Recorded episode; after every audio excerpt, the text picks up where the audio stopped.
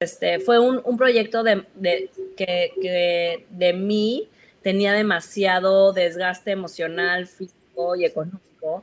Entonces me costó mucho trabajo esta parte de, de, tomar la decisión de, pues lo tengo que cerrar, o sea, porque si no me va a acabar, acabar comiendo el otro proyecto que era el evento, que pues, yo dije en algún momento vamos a y estábamos viendo si hacíamos digital, este, pero fue una decisión muy, muy difícil, de mucha cabeza fría, pero al final que se llevó el corazón completamente porque fue un proyecto que, que tenía mi todo y, y los últimos cuatro años de mi vida le había dedicado a este proyecto. Bienvenido a The Talk para Emprender. Bienvenido a The Talk para Emprender, un espacio donde conocerás emprendedores que están cambiando las reglas del juego con innovación. Quédate y escucha lo que se necesita para construir las empresas del futuro. Inspírate, aprende y ponte en acción. Queremos verte emprender. Hola a todos, bienvenidos a The Talk para Emprender, un podcast de Word Aceleradora Nuclear de Empresas y firma de Capital Emprendedor. Yo soy Xochitl Austria, gerente editorial de Word Media y si eres nuevo por acá y tienes un emprendimiento que quieras desarrollar o impulsar, recuerda que puedes encontrar todos nuestros servicios en wordtech.com. En el episodio de hoy platicaremos con una mujer eh, que se ha convertido en una emprendedora serial. Ella es Paola Reiner, eh, cofundadora y CEO de What a Woman, una plataforma dedicada a celebrar, unir e inspirar a mujeres alrededor del mundo.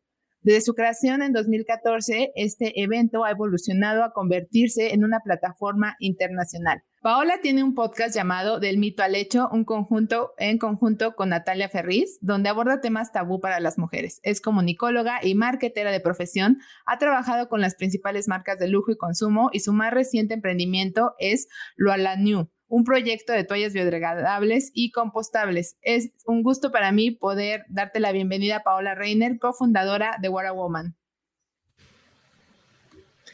Ay, muchísimas gracias, o gracias por invitarme y por tenerme aquí el día de hoy. Estoy muy emocionada y contenta de platicar contigo.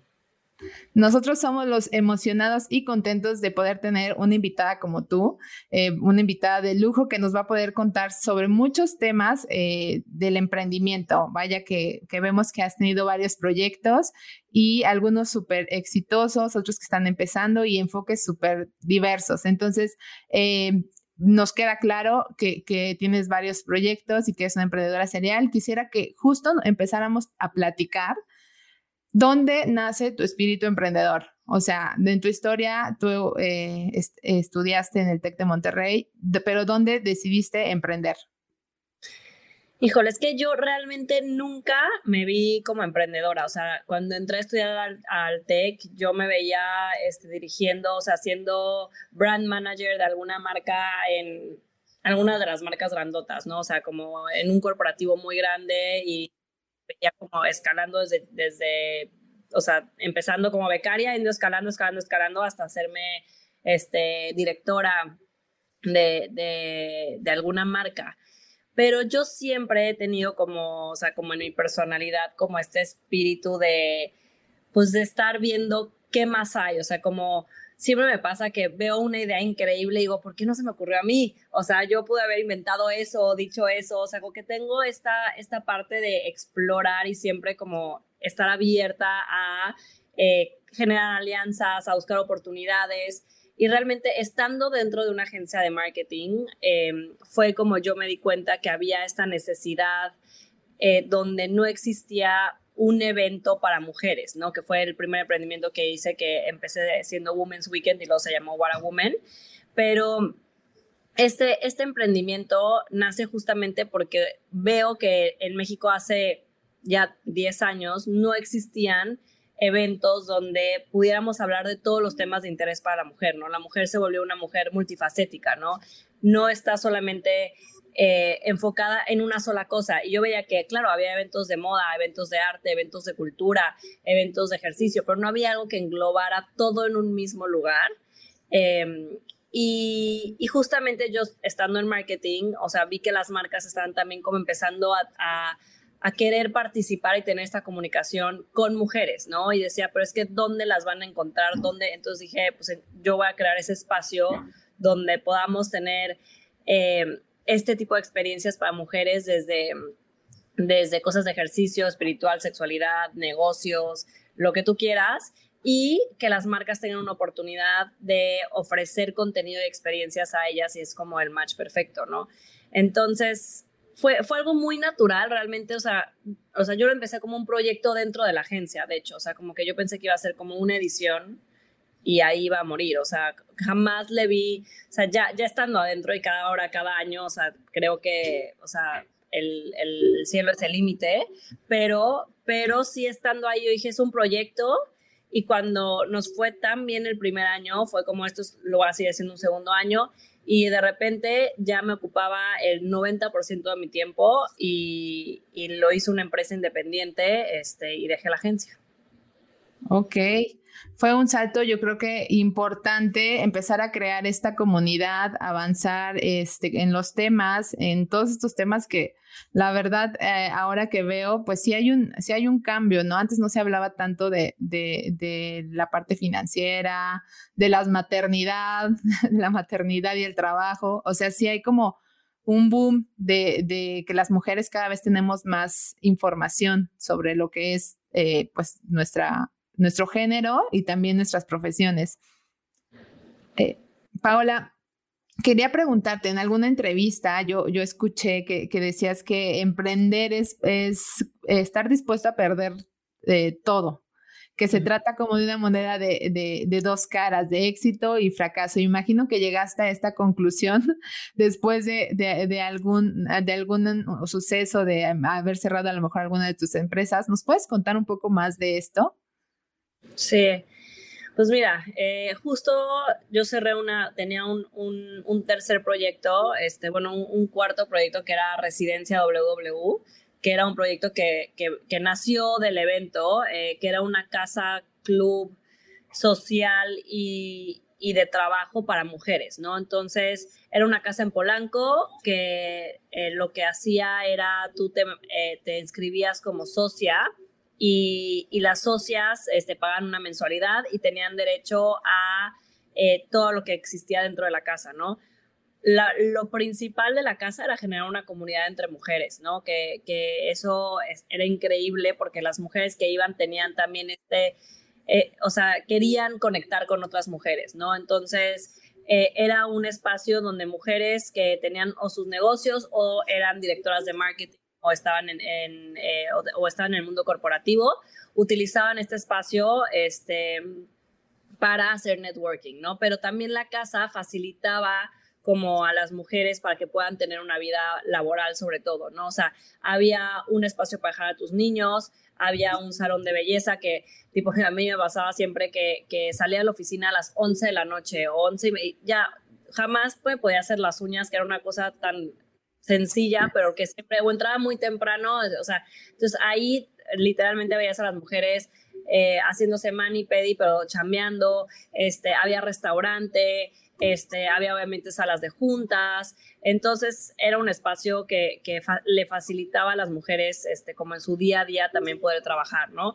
Y, pues obviamente pega la pandemia. Este, bueno, fue un proyecto que requirió muchísimo esfuerzo y dinero. Este, tuvimos que hacer un levantamiento de capital muy fuerte.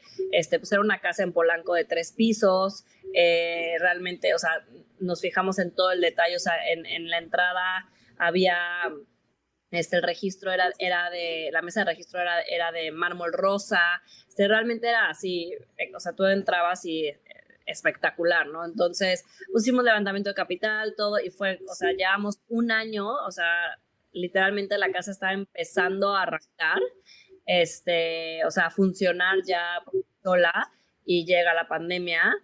Eh, y pues obviamente tuvimos que cerrar puertas y, y, pues después de tratar de jalarlo lo más que pude, este, al final también eh, renunciar es de valientes, dicen por ahí también.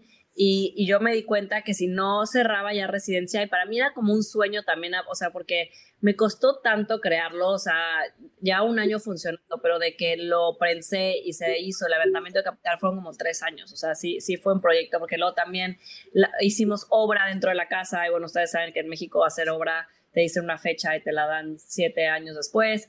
Entonces, este, fue un, un proyecto de, de, que, de mí tenía demasiado desgaste emocional, físico y económico. Entonces me costó mucho trabajo esta parte de, de tomar la decisión de pues lo tengo que cerrar, o sea, porque si no me va a acabar, acabar comiendo el otro proyecto que era el evento, que pues, yo dije, en algún momento vamos a y estábamos viendo si hacíamos digital, este, pero fue una decisión muy, muy difícil, de mucha cabeza fría, pero al final que se llevó el corazón completamente porque fue un proyecto que, que tenía mi todo y, y los últimos cuatro años de mi vida la había dedicado a este proyecto. Me imagino que sí fue una decisión bastante complicada. Eh, ¿cómo, ¿cómo, es esta parte de soltar? O sea, de soltar cuando ya no es, eh, cuando la situación o el proyecto ya no es sostenible. Eh, ¿Cómo te ayudaste tú para sobrellevar esto, para aprender a soltar? Pues mira, o sea, yo creo que al final la transparencia ante todo fue lo que me ayudó, o sea, me comuniqué con cada una de las socias, o sea, había socias que me decían, oye, es que yo acabo de pagar mi membresía anual, ¿no? Pero pues yo ya no tenía el dinero para regresarles, sí, porque todo ese dinero se había gastado en las rentas para poder mantener la casa, este, aunque no iba nadie, yo seguía pagando una renta, seguía pagando mi nómina, que eso también, este, fue lo que más me costó soltar como la nómina de meseros, garroteros, este, toda la gente que trabajaba en, en, la casa, ¿no? Entonces, este, los gastos fijos eran muy fuertes mes a mes. Em, y lo que hice fue, eh, pues contacté yo personalmente a cada una de las, de las que habían comprado su membresía a decirles, a ver, esa es la situación, este, vamos a cerrar, ya no vamos a volver a abrir después de pandemia. Ahí ni siquiera sabíamos cuánto iba a durar la pandemia, así, o sea, era como todo también muy, muy incierto, entonces yo no, o sea, yo ya no podía pagar un mes más, era el problema, o sea, ya estaba como, lo llevé a mi límite. Y, y, pues siendo muy transparentes con las personas que confiaron en mí, con los que invirtieron eh, conmigo, este, al final fue, o sea, poner todas las cartas sobre la mesa y tomar la decisión.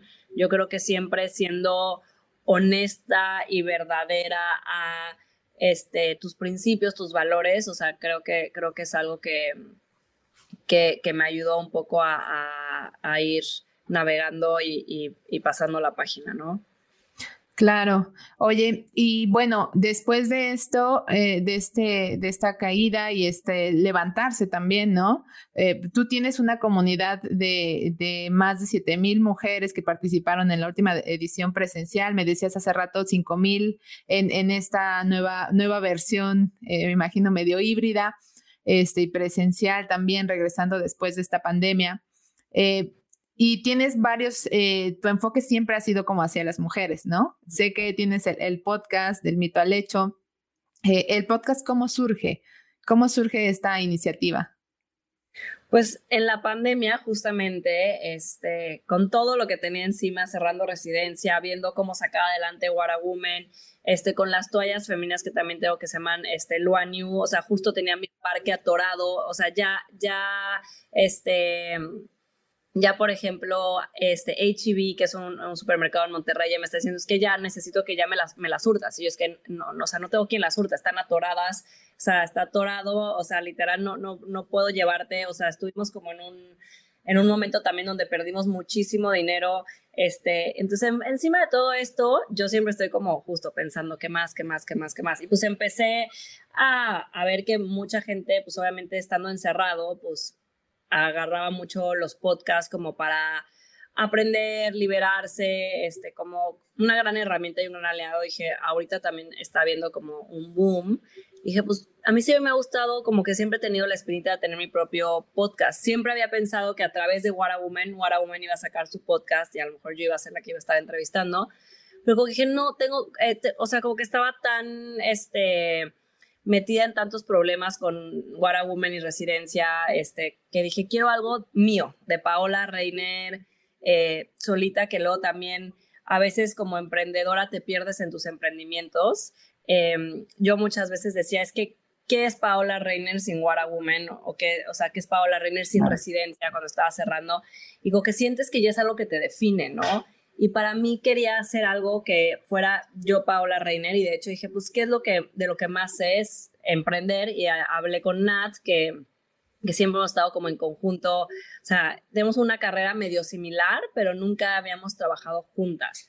Entonces, en Instagram un día veo una story y digo, ay, no, o sea, estaba segura que quería una co-host, o sea, no quería hacerlo, o sea, como que yo sola al micrófono.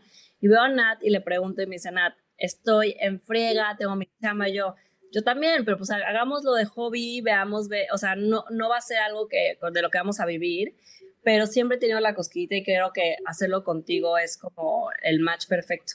Y las dos somos igual de intensas, somos igual de, este, si vamos a hacer algo, ya lo vamos a hacer bien. Y empezamos diciendo que iba a ser un podcast una vez cada 15 días o una vez al mes. Y dijimos, no, va a ser semanal, lo vamos a hacer por temporadas. Hicimos el concepto, bajamos el logo. Este, y la verdad, o sea, el, el, el podcast, siempre decimos Nati y yo, es nuestra terapia. O sea, es algo que me llena de una manera, o sea, y no gano un peso del podcast, pero es, es, es mi proyecto que justo es el, mi proyecto de Paola Reiner sin nada alrededor, ¿no? Y eso, eso lo he valorado muchísimo. Qué interesante que, que, puedas encontrar este canal para, para proyectarte tú como individua, no como emprendedora y como Wonder Woman, sino tú, ¿no?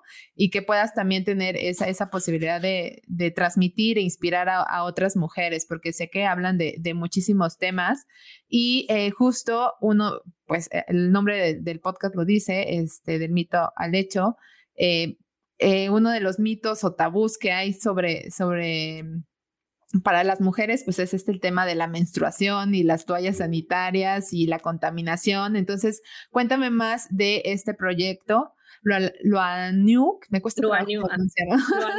Significa luna, nueva. A mucha ah, gente le cuesta trabajo.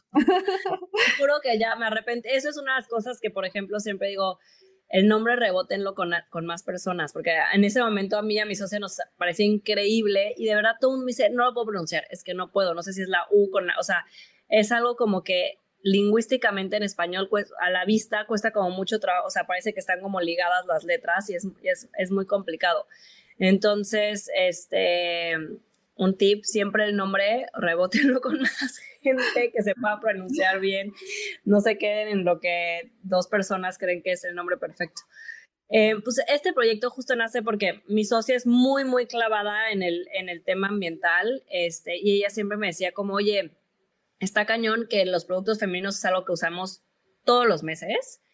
Y yo no me, o sea, a mí no me encanta la copita y eso que lo he intentado y la verdad, o sea, no quiero cambiar mis hábitos este, de cuidado femenino, pero pues tampoco, o sea, cada toalla que usamos tarda hasta 500 años en, degradarse, ¿no? Entonces, en, en, un periodo, o sea, en un mismo día, en tu periodo, ¿cuántas toallas puedes llegar a usar, ¿no? Entonces, nada más empiezas a sumar eso y es como, en que, o sea, todos los meses estoy poniendo una, o sea, literal dejando mi huella por más de 500 años con muchos productos, ¿no? Y fue como, a ver, este, no existe ninguna opción así en México, de hecho somos las primeras. Sí fue un tema muy fuerte de investigación porque la materia prima es bambú y no se consigue en México. Este, entonces, sí tuvimos que hacer todo un research. Ya, ya para eh, tener el producto final fue como año y medio hasta que lo logramos porque no, no, no fue fácil. Y justamente también mi, mi, trayectoria es de mujeres y viendo como en Women también como todos estos temas que se hablan y el, y el tema, la importancia de empezar a hablar las cosas por su nombre, decir menstruación, decir sangrado, decir coágulo, decir, ya sabes, empezar a romper con todo eso que, que, ahora también con el mito derecho es de lo que más, o sea, me apasiona muchísimo. Eh, pues dije, también aparte que, que, que, la toalla en sí es biodegradable, compostable, este, es hipoalergénica, que ahora mucha, muchas mujeres, o sea, yo no sabía que eran, que eran este, alérgicas a todos los químicos, perfumes que les ponen las toallas convencionales.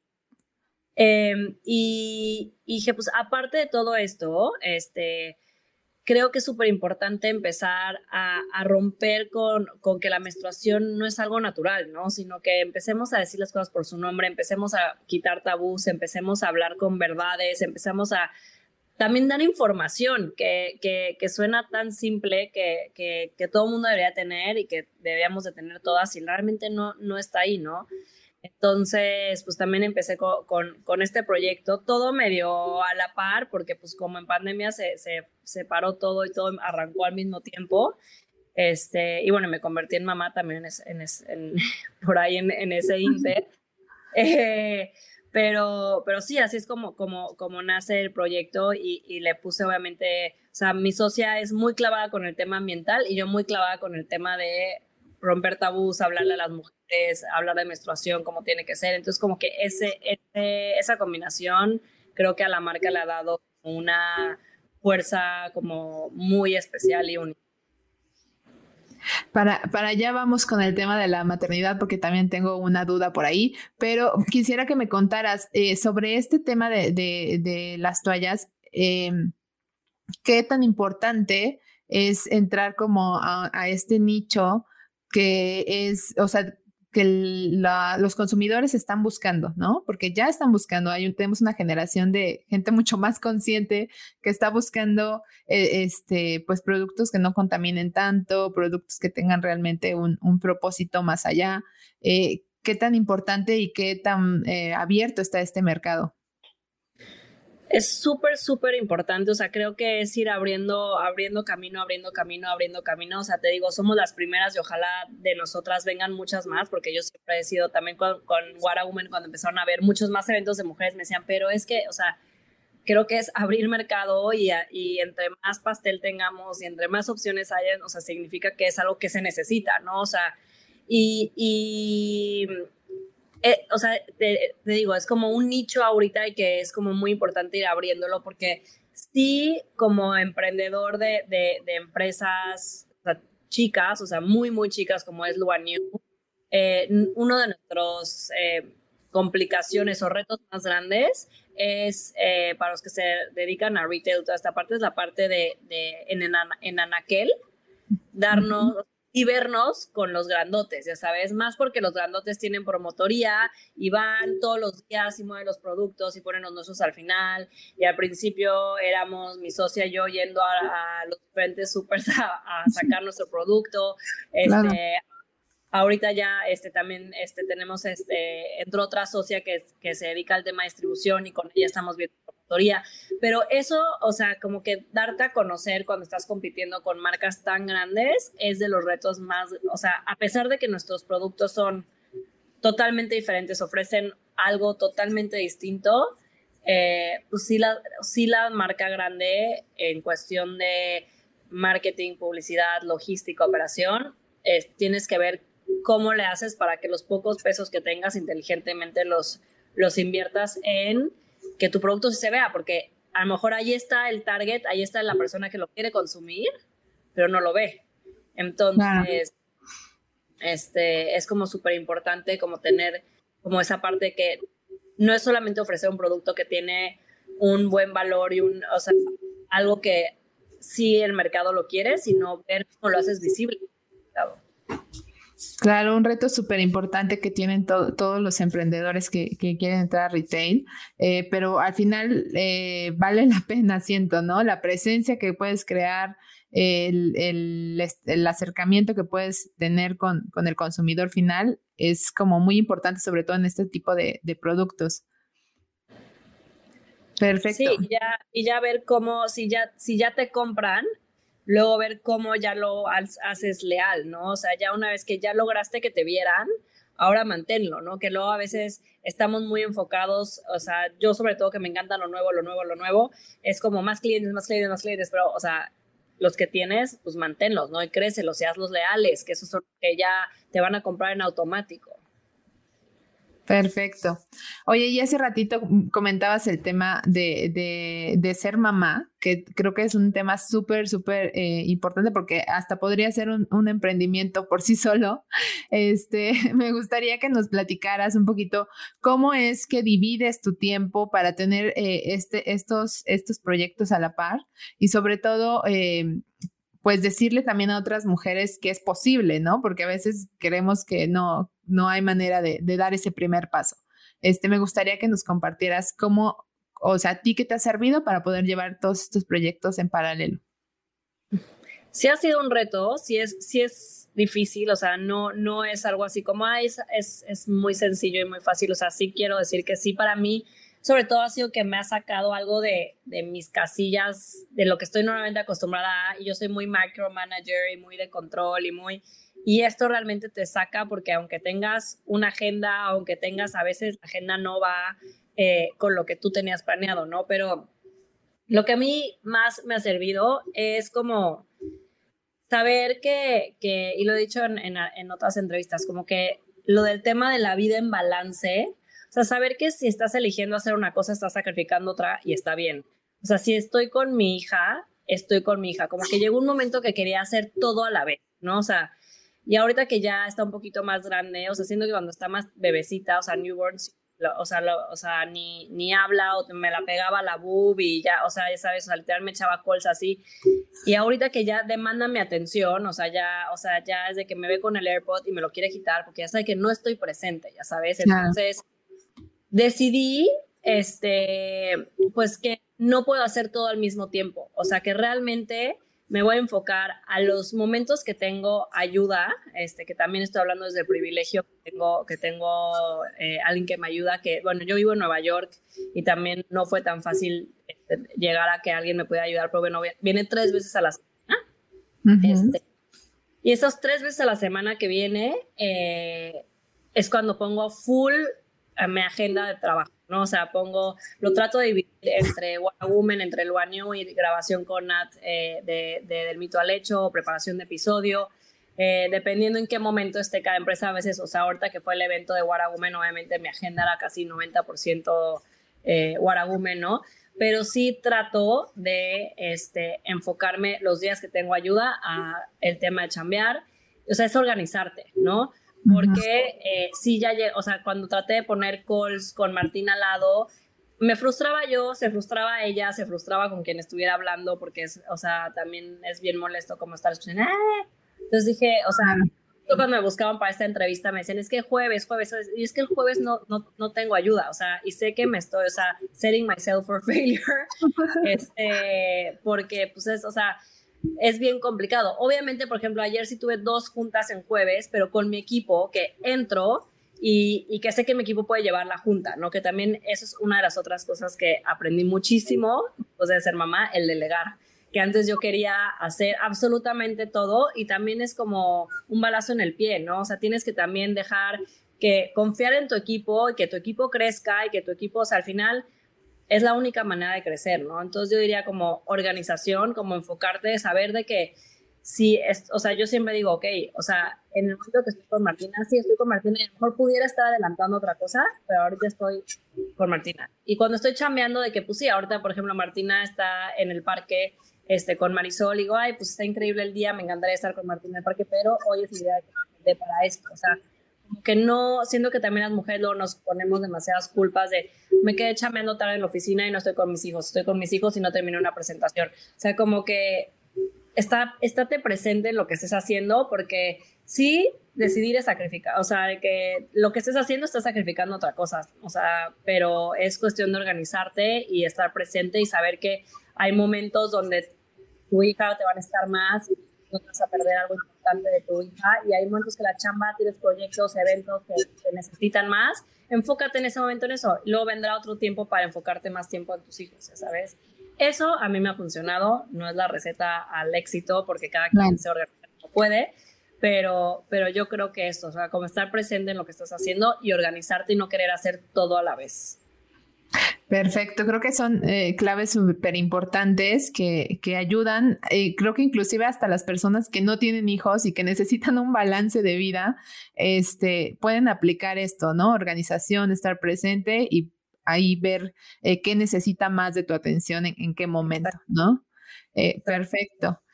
Em, Paola, no quisiera desperdiciar la oportunidad de platicar contigo de este otro tabú que existe en, en las mujeres emprendedoras, que es el tema del dinero y el levantamiento de capital.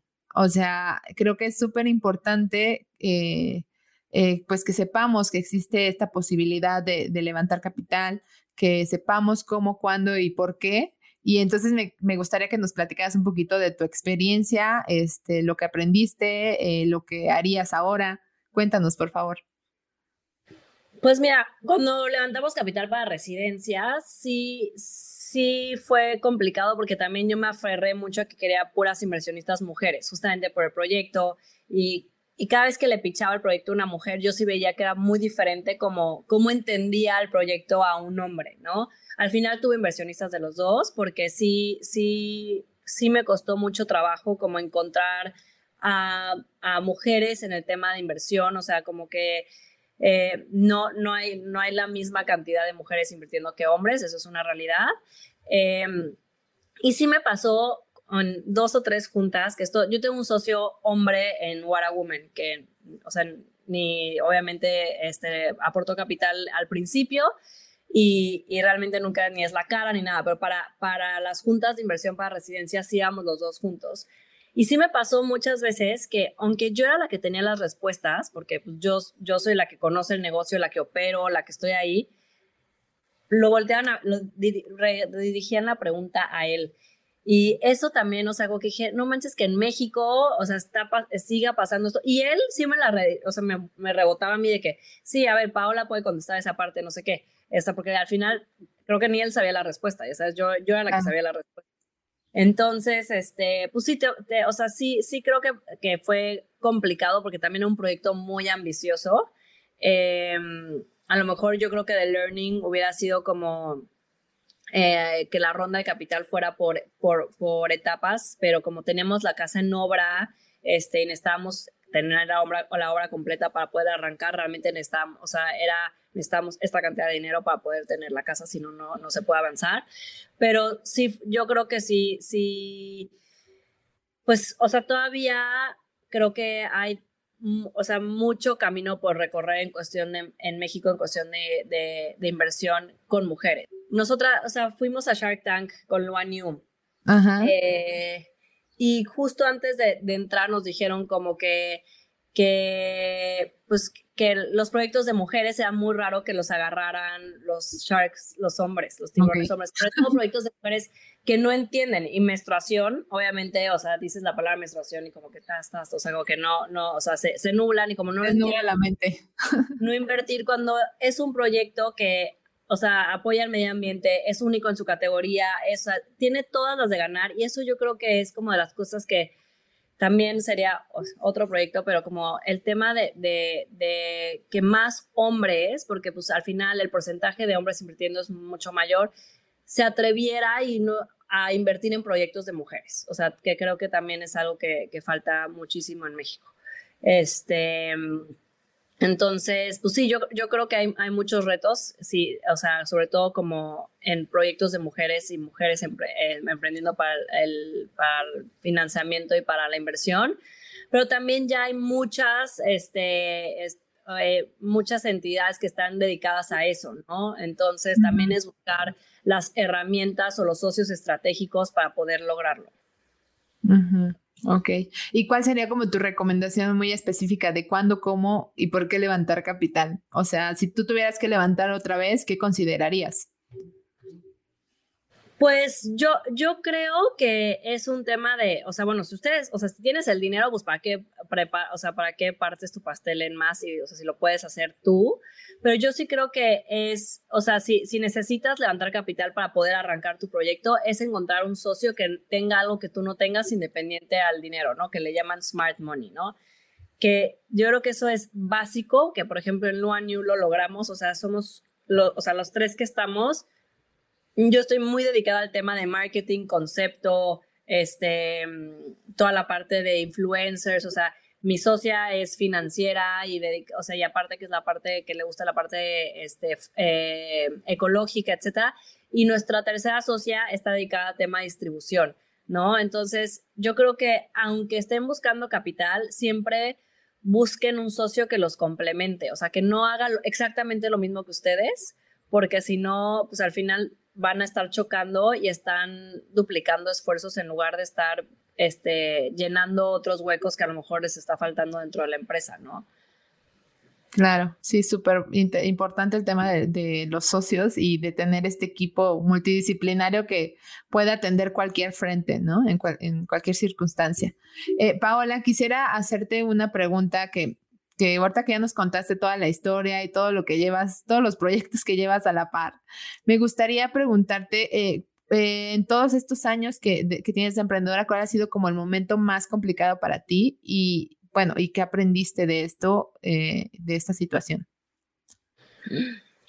Ay, pues yo creo que ya llevo ya 10 años emprendiendo que he vivido muchos momentos. Yo creo que el, el, el momento de, de, cerrar residencia ha sido de las cosas más difíciles que, que he tenido que enfrentar como emprendedora, sobre todo como ver, o sea, no verlo como un fracaso, o sea, como que ver cómo le daba la vuelta, o sea, en cuestión energética de cómo me sentía para seguir adelante con mis otros proyectos. Eh, y convertirme en mamá. O sea, Martina nació en febrero y What Woman Digital por primera vez era en marzo. Y yo siempre decía que no, yo cuando sea mamá sí, o sea, cuando estaba de que no, no estaba segura si quería hacerlo, pero si, fue, si llegara a ser mamá, decía, nunca van a ser mi bebé en el primer semestre, porque es Woman, o sea, llevo 10 años en Woman y de que decía, nunca va, o sea, ese semestre es para Woman. Y, o sea, Martina nació, o sea, el eh, que es lo que te digo que el tema del control, o sea, el día de mi rueda de prensa, a la hora que me tocaba hablar, este, literal, en ese momento nació Martina, o sea, yo le decía a la, ginecóloga, oye, no, pero, o sea, no me puedo ir al hospital mañana, o sea, me tuvieron que inducir porque me dio preeclampsia, este, pero eh, fue así como, a ver, no, ya te tienes que ir al hospital ahorita, yo no, no, ahorita no, mañana es mi rueda de prensa, o sea, mañana después de las nueve de la mañana regreso y que me, o sea, y la doctora como no es ahorita, o sea, que realmente esto que, que, que, que te digo de ser micromanager y tener todo eh, en control, esto me sacó totalmente y que tener en posparto, tener que delegar al 100% a mi equipo y porque no físicamente, emocionalmente no podía, ¿no? Entonces, este, yo creo que, que, fue, o sea, ha sido uno de los retos más grandes para mí en cuestión de de, pues de cómo veo ahora mis emprendimientos y cómo me involucro también en los emprendimientos, ¿no? Claro, por supuesto, un parteaguas para, para las mujeres siempre es la, la maternidad. Eh, trabajes o no trabajes, siempre hay como un cambio ahí súper importante eh, del que se aprende también, ¿no? Como dices, seguramente lo que ahora aprenderás o estás aprendiendo como mamá, súper aplicable también a tus emprendimientos. Perfecto. Bueno, Paola, me gustaría que eh, una vez compartiéndonos todas estas anécdotas y, mensajes, si tuvieras algún mensaje eh, para las mujeres, eh, para alentarlas a romper esa barrera de dar el primer paso en un emprendimiento, ¿qué les dirías? Pues que crean en ellas mismas. Yo creo que a veces es lo que nos falta, o sea, creer en que nuestra idea, nuestro proyecto sí tiene el valor que, necesita un mercado, que, o sea, que sí es una idea que tiene valor. Eh, y regresar como siempre a tu por qué, ¿no? También como emprendedor creo que es, te enfrentas a demasiadas cosas, o sea, es, es, todos los días hay retos, todos los días hay cosas nuevas. Y a veces se nos olvida ya cuando quieres tirar la toalla, que me ha pasado muchas veces que digo, ya, este es el último año que hago esto, este es no sé qué. Y cuando regresas a tu por qué, como por qué empezaste, por qué tuviste esta idea, por qué quisiste arrancar, qué estabas sintiendo en ese momento cuando empezaste este proyecto, como que eso te vuelve a decir, a ver, estoy haciendo esto por estas razones y te dan como ganas de seguir adelante, ¿no? Y que, y que todo pasa, al final todos son etapas, eh, eh, como yo decía, o sea, también el, el eh, así como hay éxito de fracaso, y no puedes estar todo el tiempo arriba, pero tampoco puedes estar todo el tiempo abajo, ¿no? Entonces, si estás pasando por una parte de abajo, seguramente vienen mejores y si estás arriba, tampoco este, lo tomes como algo seguro, ya, ya la hice, aquí me quedé para siempre, porque vendrán otros retos después, ¿no? Por supuesto. Oye, y una última pregunta que me gustaría hacerte, que le hacemos a todos nuestros invitados, porque justo eh, nos revela mucho esto del por qué que tú mencionabas, es eh, ¿qué le cambiarías al mundo para eh, hacerlo mejor?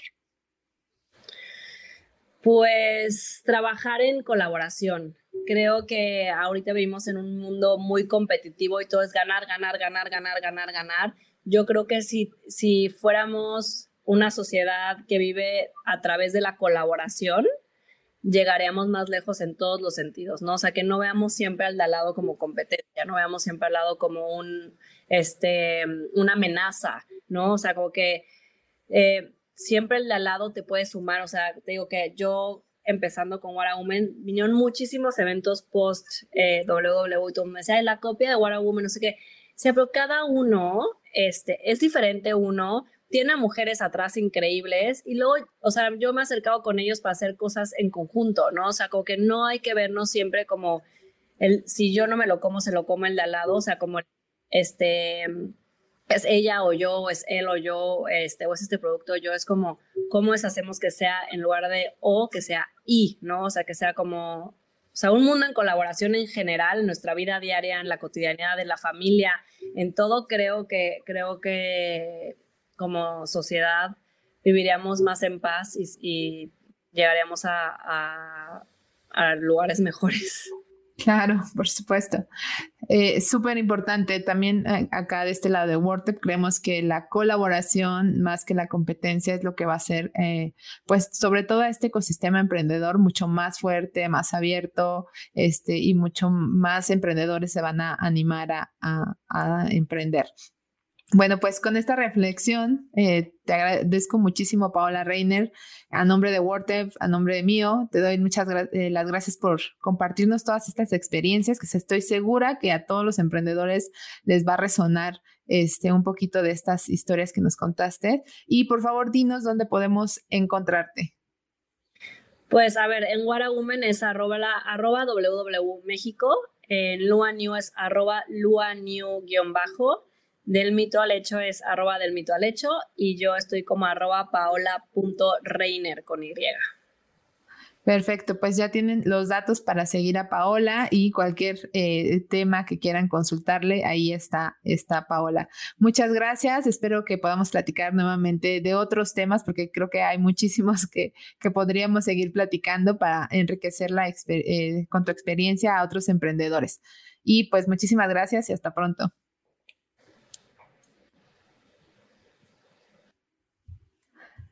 Gracias a todos por escuchar The Talk para Emprender. Suscríbanse por favor y activen la campanita antes de irse eh, para que reciban todos nuestros estrenos de los próximos episodios. Si les gustó, por favor, califíquenos en Spotify y compartan este episodio con amigos y familiares. Síganos en redes sociales, en todas nos encuentran como arroba ahí van a encontrar todo eh, sobre nuestros eventos, mucho contenido para emprendedores y escríbanos también en este episodio qué les pareció, eh, qué, les, qué les movió, a quién les gustaría ver también en este espacio. Y recuerden que si tienen un proyecto y quieren evolucionarlo o impulsarlo, pueden acudir a wortep.com, ahí van a conocer más de nosotros. Yo soy Xochitl Austria y nos escuchamos la próxima. Recuerden que en WordTep los queremos ver emprender. Muchas gracias por escucharnos. Esto fue The Talk para Emprender, un podcast de WordTech, aceleradora de empresas y fondo de capital emprendedor. Sigue nuestro contenido en wordtech.com y encuéntranos en redes sociales como arroba No te pierdas el siguiente episodio, suscríbete y compártelo.